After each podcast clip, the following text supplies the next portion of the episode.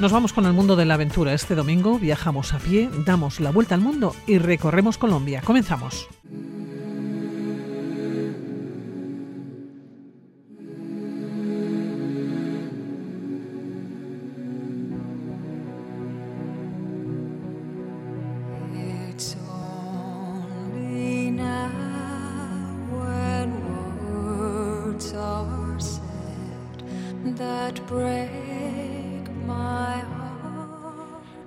35 años, Joana decidió dejarlo todo para hacer un viaje sola. Pidió una excedencia en la empresa en la que llevaba 12 años trabajando como ingeniera.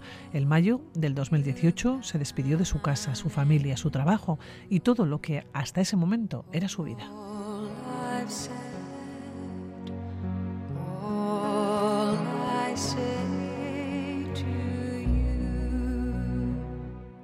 El viaje comenzó en Nepal. Quería aprovechar el buen tiempo para hacer el trekking del circuito de los Annapurnas. Recorrió el norte de la India, voló a Sri Lanka, luego a Maldivas, entró en el sudeste asiático a través de Tailandia, volvió a la India. Era el comienzo de una aventura que le iba a cambiar la vida.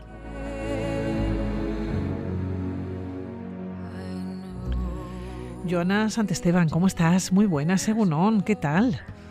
Caizo de pues muy bien, ¿qué tal? Bien, oye, Joana, con 35 años.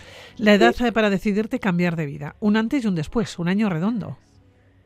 Sí, sí, desde luego, desde luego. Mira, yo eh, siempre lo había tenido en mente, siempre había querido hacerlo, pero nunca había tenido la, la valentía, yo creo, de, de, de hacerlo.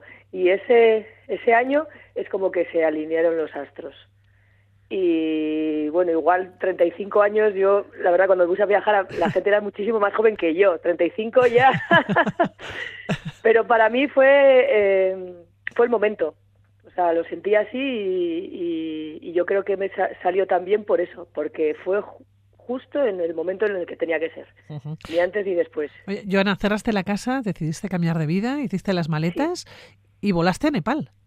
Sí, sí, sí. Eh, yo te, eh, bueno, antes de hacer el viaje largo, el de la excedencia, siempre había viajado. Entonces, siempre eh, tenía en mente Nepal.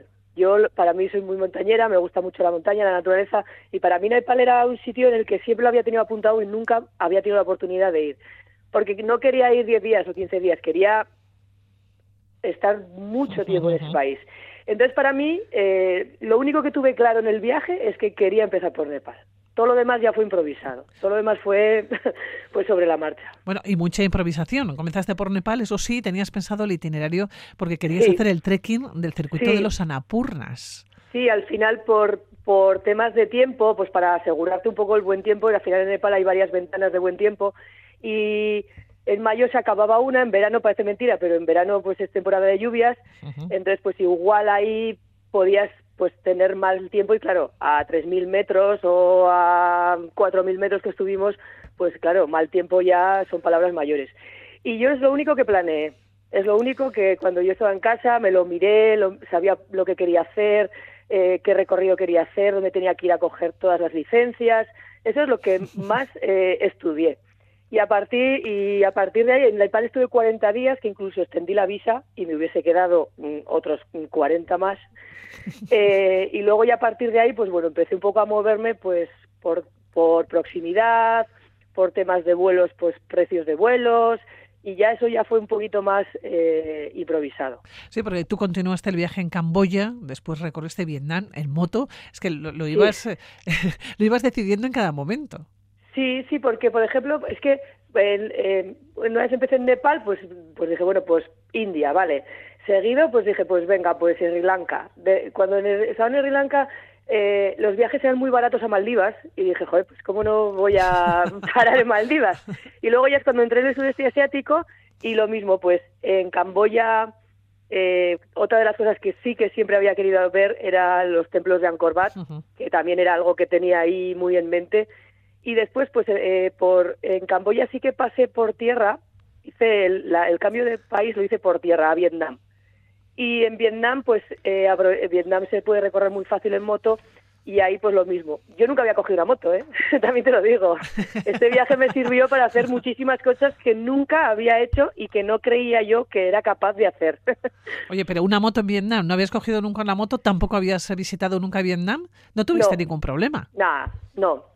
Yo, mira, yo tengo que decir eh, que tuve, mm, no sé si mucha suerte, yo creo que también eh, con un poco de sentido común y con un poco de, no sé, de tiento, eh, problemas, problemas, no sé, yo no, yo nunca tuve ningún problema de nada. Y tampoco ni de salud ni de nada.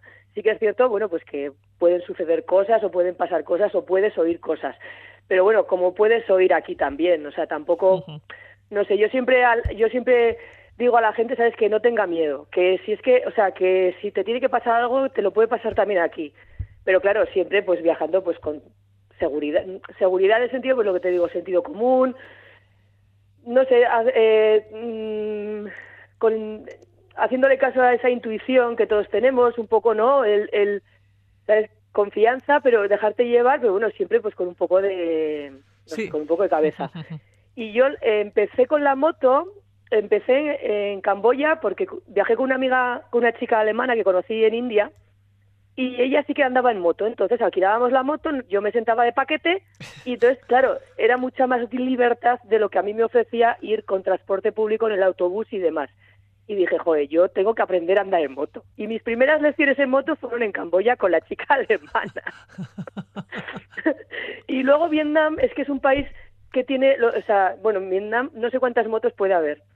Entonces, eh, yo siempre iba por carretericas eh, pues digámoslo, pues nacionales, ¿no? Pequeñas y mucho tráfico. Y sí que es cierto que en, en Hanoi o en Ho Chi Minh sí que no se me ocurre coger una moto porque eso es una locura, o sea, eso es la jungla. Pero bueno, yo me permitió lo mismo, recorrerme un montón de sitios de Vietnam que igual, lo que te digo, con un, con un autobús no hubiese podido llegar a ese justo a ese sitio y me dio mucha mucha libertad. También vi muchos accidentes, porque quiere decir que al final, pues lo que te digo. Eso te pone las pilas enseguida, ¿eh? Sí, sí, sí, sí, sí, sí. Yo ahí ya me di cuenta de que tampoco podía estar haciendo mucho la loca con la moto, pero sí que es cierto que luego también la volví a utilizar en Filipinas, porque al final, pues en Filipinas las islas son pequeñicas, no hay mucho tráfico, y la verdad que una moto te da una versatilidad brutal para poder ir pues a esa cascada perdida de la de la mano de Dios o para irte a esta playa que sabes que no llega el transporte público. También utilizo la bici, pasa que no soy muy amiga de la bici porque bueno, hay que pedalear y la verdad que a mí no me gusta pedalear, pero bueno. Pero bueno, son son recursos que yo pues que en este caso yo fui fui cogiendo pues para intentar sacarle el máximo partido a mi viaje. Bueno, y lo sacaste porque no solamente visitaste Filipinas, que nos decías, te enamoraste además por su ritmo isleño, por su naturaleza. me encantaron. ¿No? Por los fondos marinos. Mira, Filipinas a mí me sorprendió porque venía, bueno, de la parte de Asia. Hay como mucha diferencia entre pues países como Nepal, India y Sri Lanka, ¿no? Que igual tiene la religión hindú, es otra, es como una cultura distinta, pasas al sudeste asiático, es otra cultura distinta, y yo la verdad que no sabía lo que me iba a encontrar en Filipinas, como te digo, yo iba un poco así sobre la marcha, y me sorprendieron, porque no tiene nada que ver con el resto de países de Asia, son súper... Como yo creo, como tienen esa... Bueno, pues como fueron colonia española, tienen ese punto latino y les encanta la música, el bailar, el celebrar, son muy de vecinos, de ruidosos, súper abiertos. Y, y, la verdad que, que, no sé, yo les decía que eran como los cubanos de Asia, por eso, pues porque ese ritmo, ese ritmo también, ese ritmo isleño, esa tranquilidad, esa calma, ese no pasa nada, no te preocupes, todo se arregla. No sé, a mí me, me encantaron como, como país y luego la riqueza que tiene ese país de naturaleza es brutal ahí pude, ahí buceé mogollón. Otra de las cosas que pude hacer durante el viaje, que es sacarme los, los carnes de buceo y poder explorar el fondo marino porque es, o sea, a mí es algo que me, me fascina. Qué maravilla. Bueno, seguiste viajando. Tuviste que hacer una parada técnica en Hong Kong. Perdiste un avión a Nueva Zelanda. Mira, eso fue una gatada. Yo, mira, pues mira, pues por no leer, por no leer, por no informarme. Yo había, pues para salir de Filipinas te pedían un viaje, o sea, un vuelo. Y yo compré uno barato a Hong Kong, pues al final los, los aeropuertos internacionales grandes pues tienen vuelos baratos. Y dije, pues venga, pues a Nueva Zelanda. Pero hacía una parada técnica de unas ocho horas o nueve horas en Melbourne. Y cuando yo llegué a facturar, me dice la chica, el visado de, Australia, y le digo, no, no, no, que voy a Nueva Zelanda, ¿sabes? Yo aún pensando que la que se equivocaba era ella. No, no, no, que es que como paras tanto tiempo, puede que, puede, o sea, puede que salgas del aeropuerto. Entonces necesitas el visado. Mira, yo me entró, una, me entró un esto porque venía con el tiempo justo para facturar y coger el siguiente avión.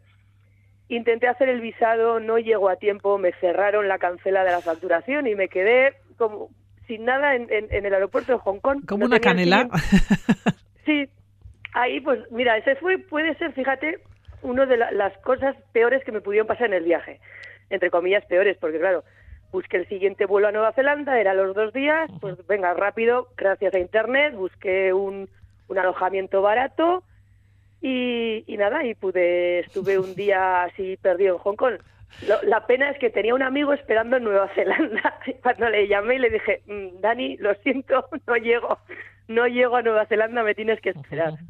Bueno, pues te esperó, pero, poco tiempo, pocas horas. Eh, nada. Y, además en Nueva Zelanda tú probaste todo, el autostop, el camping, oh. dormir en el coche, couchsurfing. Sí, mira, yo mira, cuando empecé el viaje iba, o sea, era pues eso, como más ay, precavida, no sé qué, miedosa, que no sé qué, no sé cuántos. Y ya a esas alturas del viaje yo ya iba ya despotenciada, o sea, en el sentido de que ya quería probarlo todo, no me daba miedo a hacer nada.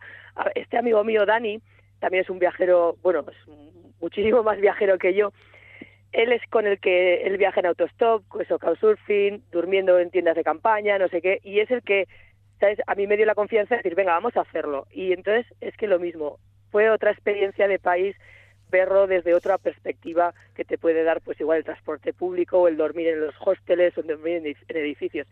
Al final Nueva Zelanda es, una, es un país de muchísima naturaleza y el poder pararnos para tienda de campaña en sitios increíbles, lagos, glaciares, montañas, volcanes, fue algo, fue algo espectacular. El contacto sobre todo con la naturaleza.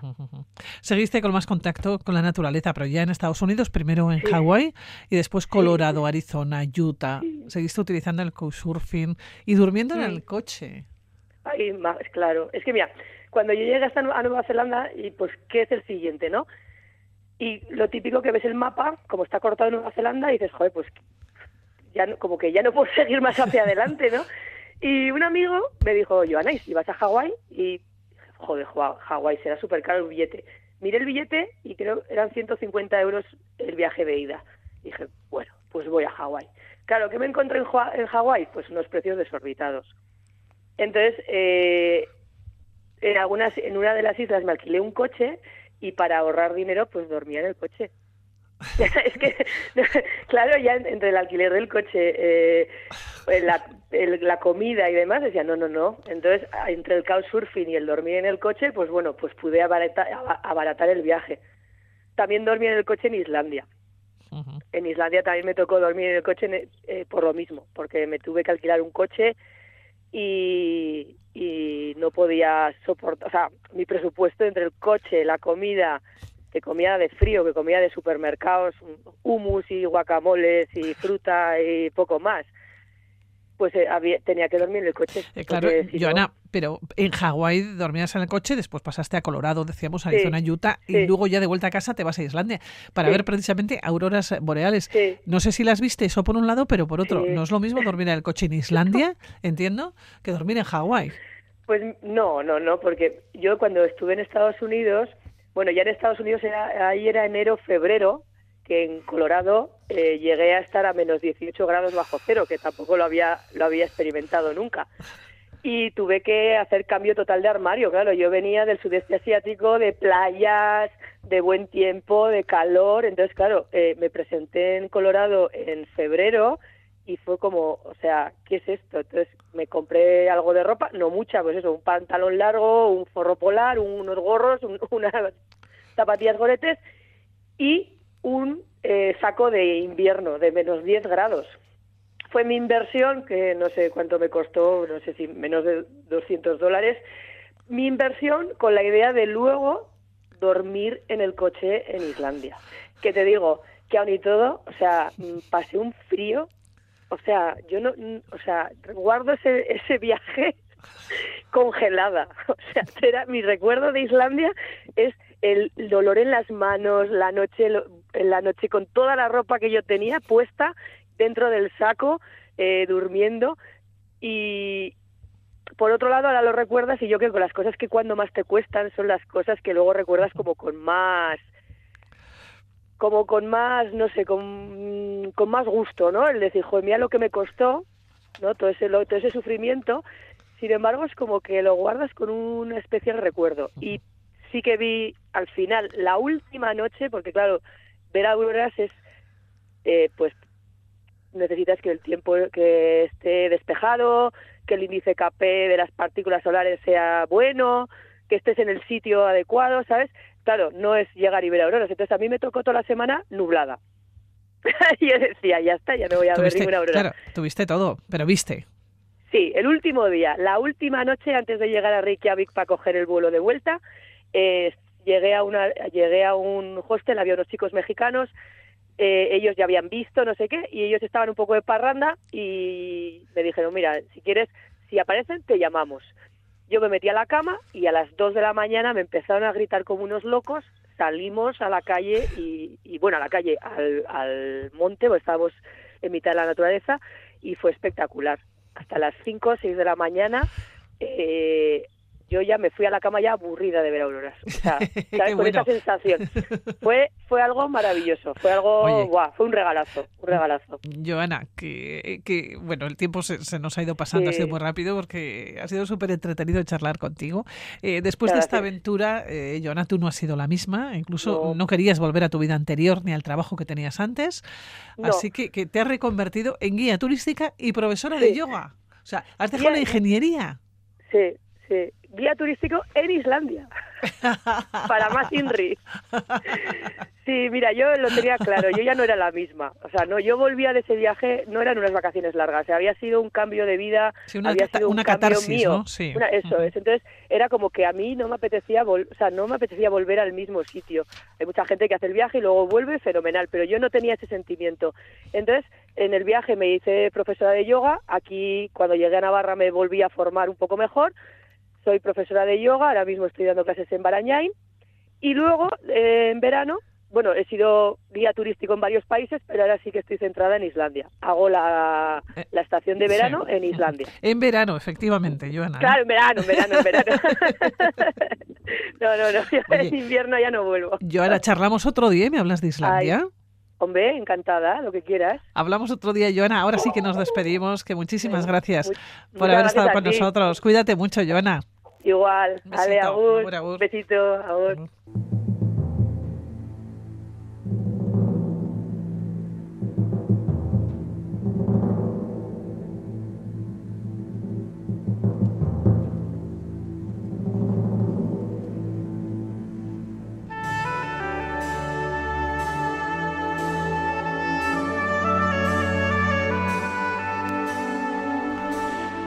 Conocer Bolivia es como poder estar en universos opuestos y tan distintos en un mismo país, desde el altiplano, donde se pueden conocer las comunidades andinas al norte de La Paz, y adentrarse en la selva tropical en el Amazonas o en la sabana.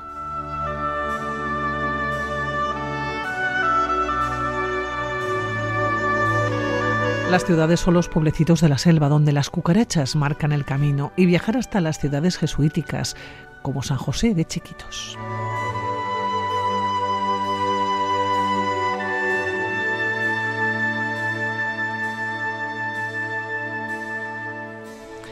Y hacemos un viaje por Bolivia de la mano de una vitoriana. Lleva casi 22 años viviendo en la capital.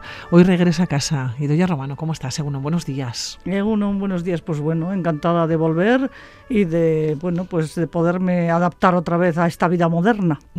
Universos opuestos y diferentes. Es como estar en diferentes mundos, nos decías sobre Bolivia, un país que se extiende desde los Andes centrales hasta la Amazonía. Sí, la verdad es que es un país, pues hasta la idea de que es el doble de España de geográficamente hablando, de kilómetros cuadrados, pero solo vive en menos de de alrededor de 10 millones de personas.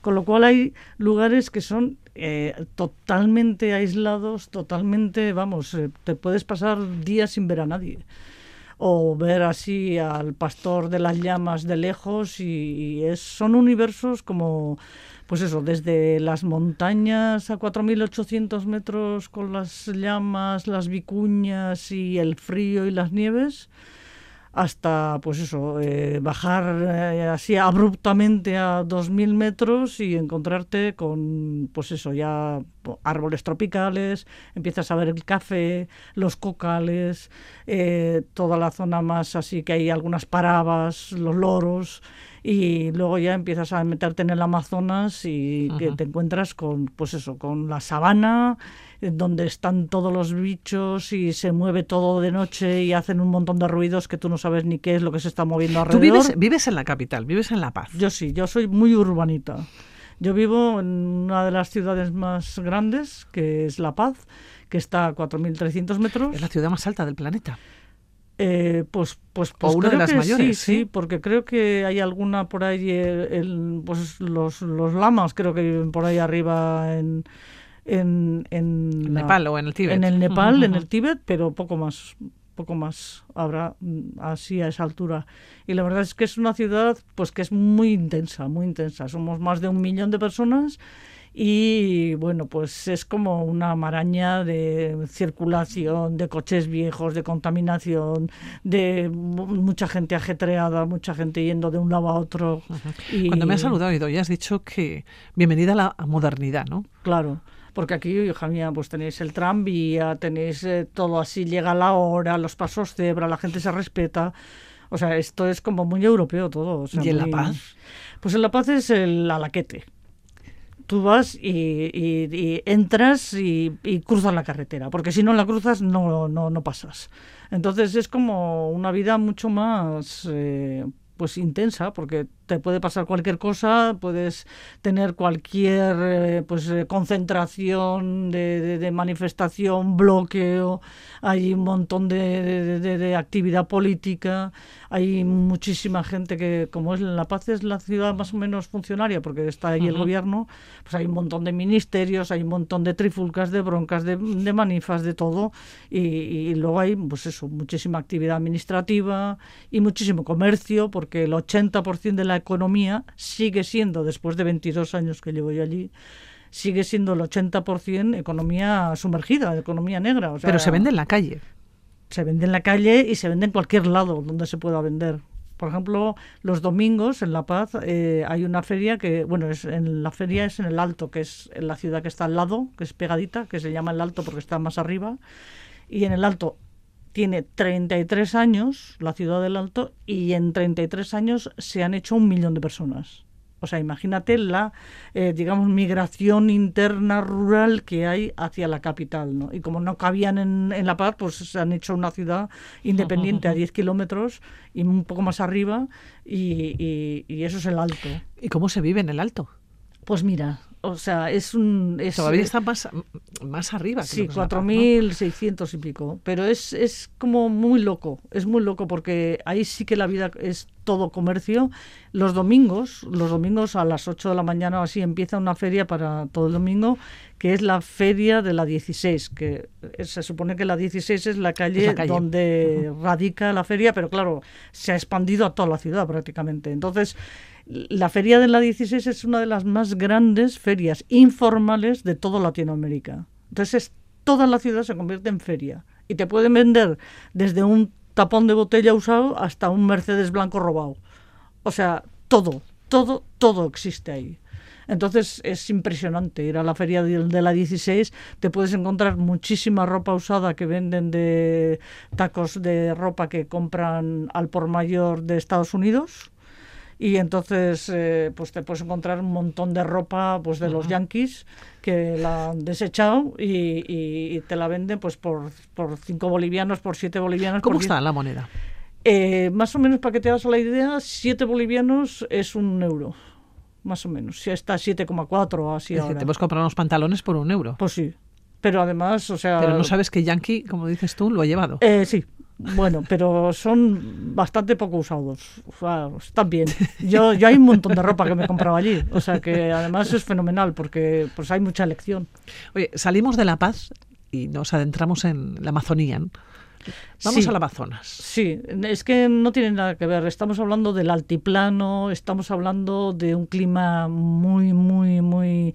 que depende mucho del sol, de la luz y pues eh, que baja mucho la temperatura a la noche y, por el día pues pues eso puedes estar a 20 25 alguna vez en verano pero poco más. Eh, y luego pues eso 4.300 600 entonces subes a la cumbre que subes en una cosa de 20 25 minutos en minibús y uno de los viajes más bonitos que hace la gente es eh, ir a la zona más tropical y, y, bueno, pues es que subes hasta la cumbre, hasta arriba, para agarrar una carretera que baja al pueblo que se llama Coroico y entonces es alucinante, porque antes, antes se iba por la carretera que es la más famosa del mundo, que era la carretera de la muerte.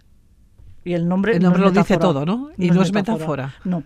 Entonces en las curvas tenías que parar para que subieran los que venían para arriba, porque tenían prioridad.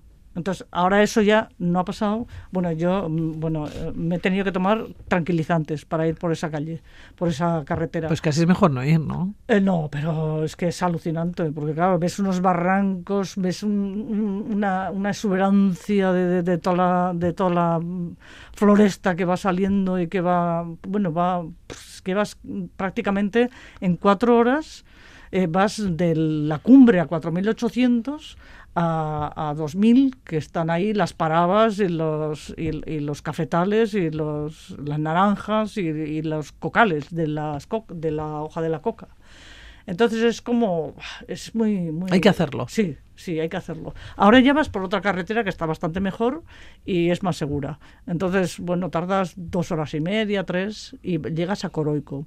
Coroico es un sitio muy bonito, em, hay muchos extranjeros que van allí a hacer turismo y mm, al lado, al lado, al lado de Coroico está un pueblito pequeño eh, que es Chicaloma, que es la ciudad, o sea, el pueblito donde acabaron fugándose toda la comunidad negra de esclavos que trajeron los españoles para que trabajaran en Potosí. Entonces se lo pasaron tan mal y, o sea, les explotaron tanto y además hacía tanto frío en Potosí que se escaparon y acabaron yendo a la selva. Entonces acabaron en un una- un pueblito. Entonces ahí hay un montón de gente que es de la comunidad afroboliviana, que es muy muy original porque son negros vestidos de, pues, de cholas, por ejemplo, ¿no? Y los, las mujeres cholas negras, pues son muy muy muy muy muy chocantes, ¿no? Oye, los pueblecitos de la selva, eh, me comentabas, y yo lo decía al comienzo, ¿no? Las cucarachas marcan el camino. Bueno, eso es Claro, otro- es que hay que llegar, claro, cuando- allá a la selva, ¿no? Sea, una vez que hemos bajado, Claro. Entonces tú sigues, sigues, sigues por esa carretera hacia el norte y acabas yendo a un pueblito que se llama Rurrenabaque y ese es de alguna manera la entrada a la selva. Rurrenabaque es como pues ya pues, pues, pues prácticamente Amazonas. Ahí hay una comunidad, por ejemplo, que es muy curiosa, hay una comunidad de, de judíos. Y, y sí, cuando los, eh, los que viven en Israel, eh, ya sabes que les obligan a hacer una mili de dos años. Tienen un servicio militar de dos años. Bueno, pues los chavales jóvenes cuando salen de la mili les regalan, entre comillas, un viaje a una comunidad de judíos que esté en todas las partes del mundo, que están todos pues bastante organizados. Y entonces en Rurrenabaque hay una comunidad. Entonces suelen ir muchísimos, muchísimos jóvenes cuando salen del servicio militar, cosa que es horrible, porque salen como botellas de champán. O sea, salen disparados. Entonces están como, eh, hacen un turismo un poquito especial, diría yo. O sea, no es agradable encontrarte en un jeep yendo a la selva con, con un grupo de estos. Es mejor pues que sean, pues yo que sé, franceses o ingleses o lo que sea, pero cuando te tocan los de, de Tel Aviv, pues es jodido. Pero bueno, el caso es que mm, vas a Rurre y en el Rurre pues es como la base. Entonces allí te dicen, ¿qué quieres? ¿Ir a la selva? ¿Selva? ¿A la mera mera selva? ¿O a la sabana? Entonces, si tú quieres ver árboles gigantes que no ves nada más que árboles, maraña, zarzas... eso es la selva. Sí. Y entonces ahí siempre te dicen, que es un mito, que vas a ver al jaguar, que no lo ve ni Dios, porque hay cuatro y están escondidos, pero bueno, ¿sabes? Todo el mundo tiene el mito de que vas a ver ahí a los felinos, ¿no? De la selva. Y no. Bueno, yo, vamos, solo lo ves cuando lo mata alguna, porque los matan, eh, algunos que, sobre todo, por ejemplo, hay tráfico de animales salvajes y sus colmillos y sus pieles. ¿Y eso, está permitido, es ilegal. Pues no, es ilegal, pero, pero, pero hay veces que los sacan así de extranjis y, y ves, ves en algún camión que hay algún bicho de estos y es jodido porque, claro, imagínate, pues, por ejemplo, los piden mucho los japoneses, los chinos, para los rollos estos de marfil y lo de el poder que tiene vigoroso y esas, eh, esas eh, sosadas. Pero bueno, que sí, que matan muchos animales salvajes, desgraciadamente. Y luego, pues, eh, te dan opción de ver la parte de la selva. O la parte de la sabana, ¿no? O parte de sabana. Yo fui a la sabana, chica, porque yo quería ver bichos pero no quería estar ahí, bueno, peleándome con las zarzas y lo que hay debajo, porque vete tú a saber. Yo con los bichos menores del tamaño de una rana no, no, no, no me llevo bien. Y entonces, bueno, fuimos a la sabana. Siete horas en canoa para arriba. O sea, que, bueno, ves a todos los juanchos ahí, a todos los eh, que te dicen. O sea, tú tranquila que, que no, que a ver, que, están saludándote, sin más, sonríen todos los lagartos, ¿sabes? Esa forma que tienen de, mirarte con la boca abierta, así, mm, sonríen. Entonces tú un poco de impresión ahí, pero te dice que mira, a ver, es que también es un poco de lógica. Con toda la comida que tienen en el río, ¿Para qué se van a, preocupar? detrás tuyo corriendo. Pues no, no, no les merece. Se meten al lago, o sea, se meten al río, abren la boca y tienen tres peces. Bueno, pero no metes la mano. Pues mira, sí.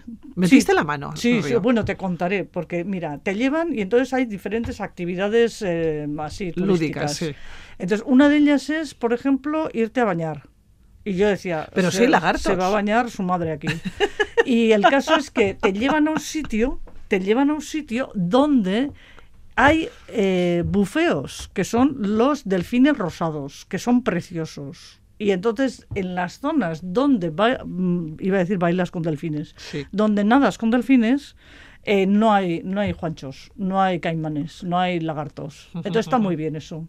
Entonces, ¿Y te eh, bañaste con los delfines yo Yo, me fío de lo que yo te diga. Yo, yo los vi a los delfines muy bonitos, la gente joven se tiró toda. Todo el rato, sí. Y yo mirándoles a ver si les pasaba algo a ellos. Claro. Y luego otra de ojo a Sí, sí, sí, sí. Y porque además ves la aleta y dices, será el buceo, ¿no? Y luego hay otra que es muy bonita, que es la de pescar pirañas. Y sí, sí, yo, bueno, claro, depende de la fuerza que tienes, tiras, te dan un trozo de pollo, metes en el anzuelo el trozo de pollo y tiras. Entonces, claro, si tienes mucha fuerza, pues tiras muy allá y tienes más probabilidad de pirar una piraña. Una piraña. Como hecha y derecha. ¿Pero para qué quieres? ¿Pero para qué quieres una piraña? Para cenar. Cenas piraña, cenas la piraña que logras pillar. Yo pillé una del tamaño de la palma de mi mano y no me mereció la pena y la devolví. Pero sí, sí, el al lado pilló una así bastante decente y la, la cenaron. Y es preciosa, las pirañas son muy bonitas y no parece ser que tampoco te van a hacer nada. Es impresionante que también haya este tipo de actividades en la sabana, ¿no? Se supone que todo tiene que ser todo más salvaje, ¿no? Más... Sí, sí. No, y luego hay otra que te hacen de noche y esa es maravillosa. Te meten en la canoa, no ves nada. O sea, nada, el agua todo negro, todo un montón de ruidos y tú no sabes qué hay ahí y de repente te dan una linterna. Y entonces con la linterna tienes que, te dicen que tienes que iluminar la, lo que es el ras del agua. Sí. Y tú dices, no, pues, pues yo qué sé, habrá plantas o yo qué sé.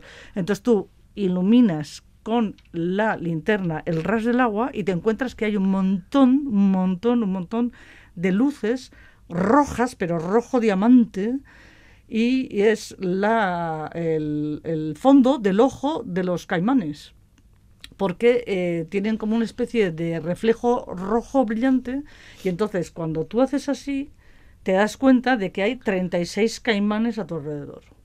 Entonces es una experiencia también... Te quedas en la canoa sin moverte y sin sacar los brazos para nada. Para nada, ¿no? Entonces es que están, refrescándose, están refrescándose por la noche. Y luego te llevan a ver anacondas también, cosas así. Es muy muy intenso, muy muy muy selvática la cosa. Pero hay que hacerlo, quiero decir, uno, uno se puede meter en la sabana solo.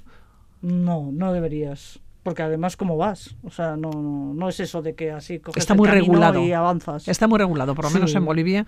Hombre, hay muchísimo tráfico de gente que va, pues por ejemplo, pues hay mucha gente que está intentando quemar territorio para conseguir eh, pasto, para meter eh, ganado para los grandes terratenientes hay mucha esquilmación del, Amazonas y, y, la gente que está viviendo allí, que son comunidades indígenas, pues la verdad es que lo que les pasa es que están están pues eso un poco acosados y ya que nos vamos a tener que despedir, pero tenemos que continuar. no, he hecho ni la mitad. tenemos que continuar porque tenemos que hablar de esas comunidades indígenas y quiero hablar también de los jesuitas, de las comunidades jesuíticas. Pero eso es otro, capítulo. Otro capítulo. Quedamos otro día, Ido ya. Pero para 12, tenemos para 12 capítulos mínimo. Ido ya, que nos vamos a despedir. Muchísimas gracias por estar aquí, Mía Venga, agur. agur.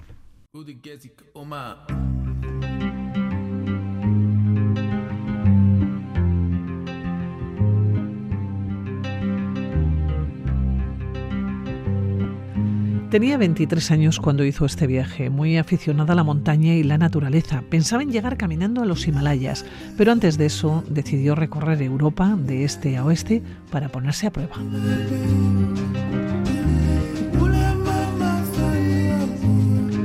En junio de 2022 dejó un trabajo estable y un piso en alquiler. Salió de casa con una mochila de 15 kilos preparada para hacer frente a todo tipo de condiciones meteorológicas y periodos de autosuficiencia. Y cinco meses más tarde terminó el Montenegro. Guadalupe Muñoz, ¿cómo estás? Según buenos días, ¿qué tal? Bien, bien. Oye, eh, Guadalupe, el sueño de llegar a los Himalayas se quedó en Montenegro. Sí, Sí, sí, exactamente. Eh, la explicación es muy fácil. Es yo dejé todo, ¿no? Para porque tenía una necesidad interna de, descubrirme, porque a veces llega un punto en la vida, ¿no? En el que te preguntas que, quién soy y no sabes qué responder, ¿no? Y para mí eso era algo bastante importante en qué hago aquí, ¿no? Y, y, necesitaba como ir a buscar esa, esa identidad, ese quién soy. Por lo que mm, dejé todo y me puse a caminar en busca, supongo, de eso. Oye, eh, hace falta dejar el trabajo estable y un piso en alquiler, ¿no? Y salir de casa con una mochila de 15 kilos y entiendo que, preparada para lo que, lo que uno se puede encontrar. Sí, necesitaba ponerme en situaciones en las que realmente solo me tuviera a mí para, para poder afrontarme ¿no? y tener, tenerme a mí, aprender, aprender a, estar conmigo, porque es algo que creo que, que antes no, no sabía hacer, ¿no? Eh, con todo lo del día a día. Si tuviera un trabajo mientras estuviera, estuviera trabajando, esos espacios en los que yo estaba completamente sola no los hubiera tenido y no hubiera tenido esta oportunidad de estar conmigo y descubrirme. ¿Te has descubierto? Ah, estoy en camino, ah, pero sí que llegué a casa cuando volví, mmm, llegué a casa con mucha información sobre mí que antes desconocía, digamos, y necesitaba pues poner como esas piezas de mí, el hacer este puzzle de mí, ¿no? Eh, irlo pues creando y al final pues ahora sí que tengo información que antes no tenía y estoy mucho más tranquila. Ah. Decides salir sola eh, ¿Pero por qué caminar a pie? Porque el caminar a pie lo que se diferencia es que es un ritmo mucho más lento, mucho más natural y no tienes el caminar a pie, además por zonas montañosas, que es por donde pasé yo, no tienes esas distracciones de voy a pasar por este pueblo, por este otro, y ahí tienes la seguridad de que vas a encontrar comida o te vas a encontrar con alguien. Es mucho más ir a tu raíz, ¿no? A, lo natural y ahí es donde creo que para mí era lo que me posibilitó pues encontrarme es no tenía esa distracción no de afuera por lo que la vista al final se vuelve hacia adentro y acabas mirando más hacia adentro que hacia afuera, que era lo que necesitaba. Oye, sales y pasas por las zonas más naturales y montañosas como los Pirineos, como los Alpes. Sí. Una ruta absolutamente montañosa para no encontrarte con nadie. Pasaste días sin apenas ver una persona. Había días que sí, que tenía, no, era la tónica, ¿no? Pero había días que dos o tres días o más, pues sí que estaba, que veía una o dos personas, eh, pero sí era algo que al principio me, me daba cosa. eh, pero al final me acabé acostumbrando y lo, lo disfrutaba un montón. Y que después también aprecias mucho el, el, contacto con las otras personas, ¿no? Y el estar con otra persona. Claro, tú saliste en junio del 2022. ¿Cuál fue tu recorrido caminando? Eh, primero, pues yo tenía eso, mi piso en los Pirineos, empecé ya desde ahí, más o menos ya me lo conocía, por lo que crucé la frontera por, por, por, por esa cadena montañosa.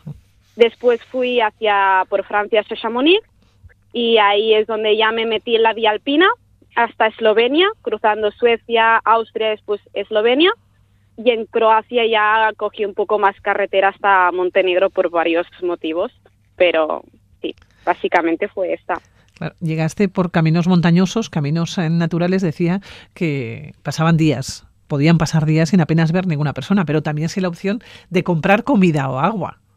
Uh, sí, sí, sí, de hecho eh, el agua fue mi mayor reto porque me cogieron varias olas de calor donde yo tenía marcados puntos de agua y cuando llegaba estaban secos, no había, ¿no? Y, y entonces ahí era tomar la decisión de qué hago, eh, vuelvo atrás, vuelvo, dejo la mochila en medio de la montaña, bajo el pueblo corriendo o lo que sea, que me tomaba horas y vuelvo al punto. Tuve que tomar decisiones importantes y y sí, sí, en tema de la comida, primero llevaba un camping gas con comida liofilizada, pero porque era al final lo que me salvaba, ¿no? Cuando ya la, la, comida que llevaba pues se podía poner mala y tal. Pero al final lo envié a casa porque era más peso y decidí pues tirar con barras de pan que el tercer día estaban más secas y duras que, que una roca, ¿no? Y un poco de atún y ya está. Pero, pero sí, pude, pude hacerlo. Claro, mm. fueron cinco meses, saliste de junio para que se hagan los oyentes, eh, te encontraste con esas olas de calor, ¿cómo se vive caminando? Con ola de calor, eh, claro, pero tú dónde dormías? Quiero decir, ¿cómo pasabas la jornada? ¿Dónde te, te, te puedes, eh, no sé si esconder del, de, del, tiempo, ¿no? De las inclemencias. A ver, eh, en épocas de, de, calor, ¿no? Ahí, pues al final, pues dormía con la tienda y y sin saco y nada más. Tampoco podía abrir la tienda porque es que si no me entraban todos los mosquitos. Eh, y cuando en las, en los puntos máximos, pues sí que encontraba algunas sombras y tal de árboles y, y me esperaba ahí leyendo o escribiendo, escribía un montón a lo que necesitara. Y después me levantaba súper temprano y a por la, al mediodía apenas caminaba. Y ya uh -huh. está. Claro, porque ¿cuántos kilómetros has podido llegar a hacer? Eh, el máximo que hice fueron 39 un día, sí, 39, 40, porque fue básicamente un día que estaba entrando en Suiza y ahí en Suiza necesitaba coger una SIM para tener el internet, ¿no? El teléfono y tal. Y tuve que como salir de la montaña y bajar al pueblo. Cuando bajé al pueblo para cogerla, no había sitio para acampar y ahí las restricciones pues son muy estrictas de, de acampada. Entonces estuve caminando mucho más, sí, hasta que encontré un sitio que me invitaron en un camping, ¿eh? no, básicamente. Uh -huh. Pero sí. Bueno, sí. olas de calor eh, que has superado, pero también has caminado con nieve casi hasta las rodillas durante unos días. Eh, sí, sí, sí. Es decir, sí que iba, ahí sí que iba más, subía a la montaña, me metía en medio de la nieve y tal, y después bajaba, era al siguiente pueblo, ¿no? Intentaba buscar más sitios para dormir cerca de pueblos, ahí sí. Eh, hubo algún momento, no con nieve, pero sí que dormí un poco a cero grados y tal, o dos grados, pero sí, la montaña para mí, la nieve fue un reto, un reto que realmente sí que podría haber evitado, de decir, vale, no subo arriba que está la nieve y voy simplemente por el valle, pero era un miedo, ¿no?, que, que tenía y quería afrontarlo. Y con los conocimientos que tengo y tal, pues lo vi viable y, y, subí a la montaña que sí, se me puso a nevar, eh, me encontré con caminos que tenía previstos que estaban cerrados por las eh, por el estado de que, que, había, que estaban en mal estado por la nieve y tuve que variar un poco ahí sí que la mi plan que tenía. Pero bueno, eh, al final fueron miedos que, que quería superarlos. Uh -huh. y, y, bueno, y de hecho lo superaste porque terminaste, ¿no? Cinco meses más tarde, pero eh, a todo esto, porque ¿Mm? estamos contando con algunas de las vivencias, eh, se añadió una torcedura de tobillo. Varias, sí. Que te obligaba a caminar muy lenta. Y también un dolor en la espalda que te impedía caminar mucho tiempo seguido. Pero no tiraste la toalla. No, no, no. De hecho, sí que esto fue en las primeras tres semanas todo junto, tres, cuatro, eh, que me torcí el tobillo varias veces, que se me hinchó con una, como una bola ahí, que, que, que no había el tobillo, ¿no? Y era de hecho una lesión que yo ya me había hecho el año pasado, sabía lo que era, y el año, pas el año anterior, ¿no? A la, al viaje me había durado pues tres o cuatro meses de poco a poco con rehabilitación y tal. Ahí me al principio me asusté mucho pensé, bueno, te, puede que tenga que volver a casa, ¿no? Eh, pero creo, bueno, al final por mi experiencia lo que aprendí es que esa, esa torcedura en el, en el tobillo era como mi miedo a, a, ir rápido, ¿no? Es a ir lento, quiero decir. Y yo estaba yendo muy rápida, ¿no? Caminaba súper rápido porque tenía miedo a que llegase el invierno. Es decir, la, la torcedura pasó a los inicios de, del viaje, cuando aún era verano. Y con ese miedo pues caminaba rápido y no disfrutaba. Lo que me forzó esa torcedura al final fue a ir más lenta y a disfrutar más del camino. Y se me pasó en cuatro días o así, ya, ya no había hinchazón ahí y pude seguir. Eh, y sí, sí, algo dentro de mí me decía, sigue para adelante. No pasa nada. ¿Por qué paraste en Montenegro? Habían pasado cinco meses. Llegas sí. a Montenegro. Tu sueño era llegar hasta los Himalayas, pero claro, de Montenegro a los Himalayas son muchos kilómetros, son miles de kilómetros. Sí, sí, sí, son miles. Sí, um, mi sueño era llegar hasta ahí, uh, pero al final una cosa era mi sueño, la otra era la necesidad por la que hacía el viaje, ¿no? Eh, la necesidad, como he comentado, era la de encontrarme a mí misma, por lo que en, en Montenegro había pasado ya tantas cosas, tantas situaciones que yo también mentalmente eh, estaba muy saturada, eh, necesitaba un break porque no podía aguantar ni mental ni emocionalmente más y volví a casa con la idea después de reprender el camino. Pero ¿qué pasa? Que cuando volví a casa ya no era la misma, que hacía cinco meses, con ese sueño de llegar a los Himalayas a pie, ¿no? Así que nada, decidí, bueno, quédate en casa, asimila todo lo que ha pasado, ¿no? Y cuando vuelvas a estar bien, tomas una decisión. Y ahora sí que me iré a los Himalayas, sí que con, con avión, pero estaré por ahí, por la zona del Everest, eh, al final sí que quiero ir ahí. Por lo menos y, llegar en avión, luego ya patear aquello a pie. Sí, sí, estaré por esa zona. La idea es estar por la caminando por el Parque Nacional del Everest y alrededor con tienda y tal y mochila y estar unos mesitos o algo lo que lo que vaya surgiendo. No tengo ningún plan para ahora. ¿Cómo volviste de Montenegro? Entiendo que ya en oh. avión. Sí, sí, sí, en, en avión, en avión, sí, sí, sí. sí. Uh -huh. sí. Bueno, nos decías sí. también que la persona que eres hoy en día se parece poco, ¿no? A la de antes del viaje, llegaste a casa, claro, tú habías dejado el piso en alquiler, habías dejado un trabajo estable, ¿ahora, Guadalupe? Sí. Sí, sí, sí. Eh, yo había dejado sí ese piso que aún mantenía porque no sabía qué iba a suceder y lo iba pagando mientras con mis ahorros y después también el, el trabajo que hacía ya tres años y medio, cuatro casi que tenía en una agencia de marketing y, y nada, cuando volví me surgió otro trabajo sin buscarlo, muy bueno, que cogí y para en el tiempo que es, es, estoy aquí ahora en casa pues me va bien, pero lo he vuelto a dejar ya para marchar en julio otra vez y el piso también ya lo dejé completamente. Pero sí. ya pensando en ese viaje de julio ya no te queda nada, te quedan unas semanas para coger el vuelo y marcharte al Himalaya.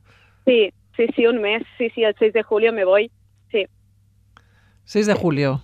Haces sí. las maletas, te vuelves al Himalaya y lo que ya no tienes es billete de vuelta. No, aquí no, que va, porque no quiero tener ningún plan. Al final creo, por lo que he aprendido, planificar eh, es cerrarte a opciones, ¿no? Y voy, voy a ver qué pasa. Yo voy mucho por lo que siento, ¿no? Siento que quiero ir ahí al Himalaya y, y ya está. Y ahí, pues, todo saldrá. Oye, todos los lugares que has visitado, que has vivido o que has andado hasta llegar a Montenegro, yo no sé si te pregunto por alguno, por algo especial o por algún momento vivido, por alguna vivencia especial, ¿con cuál te quedarías? A ver, yo creo que al final esos momentos más especiales para mí son aquellos en los que mmm, estaba sola en, en, mi tienda escribiendo ya por la tarde, no leyendo o reflexionando y me daba cuenta de todo lo que había superado y todo lo que había hecho hasta el momento, no desde en el viaje, sino de durante toda mi vida, ¿no? Porque no nos paramos en nuestro día a día a mirar hacia atrás y ver todo lo que hemos pasado, dar las gracias por todo y ver los aprendizajes de, todos los momentos, ¿no? Y para mí fueron muy reveladores. Me dieron a, me, me ayudaron a entender que qué hago aquí, qué estoy haciendo, no y quién soy y eso al final era lo que buscaba. Bueno, pues en Guadalupe, con ese titular, con la bella dureza de viajar a pie, con todos estos eh, recuerdos, ¿no? estas anécdotas, estas vivencias, nos vamos a, despedir. Que tengas buen viaje.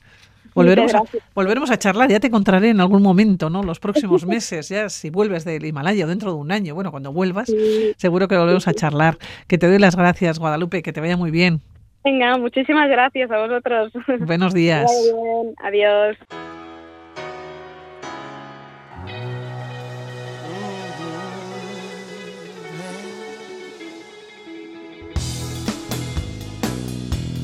It's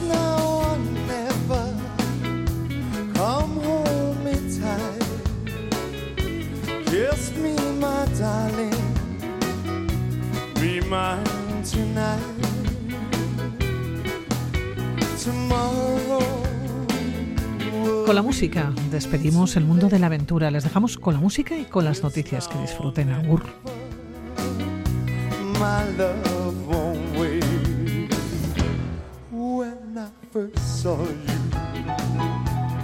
With your smile so tender, my heart was captured, my soul surrendered. I've spent a lifetime waiting for the right time. Now that you're near, the time is here at last. It's now or never. Come hold me tight. Kiss me, my darling. Be mine tonight. Tomorrow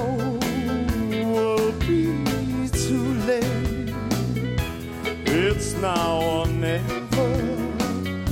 My love won't wait. Just like a willow, we would cry an ocean. And if we lost true love and sweet devotion your lips excite me. Let your arms invite me. For who knows when we'll meet again this way. It's now or never. Come hold me tight. Kiss me, my darling. Be mine tonight. Tomorrow will be. It's now or never. My love won't wait. It's now or never. My love won't wait. It's now or never. My love won't wait. It's now or never.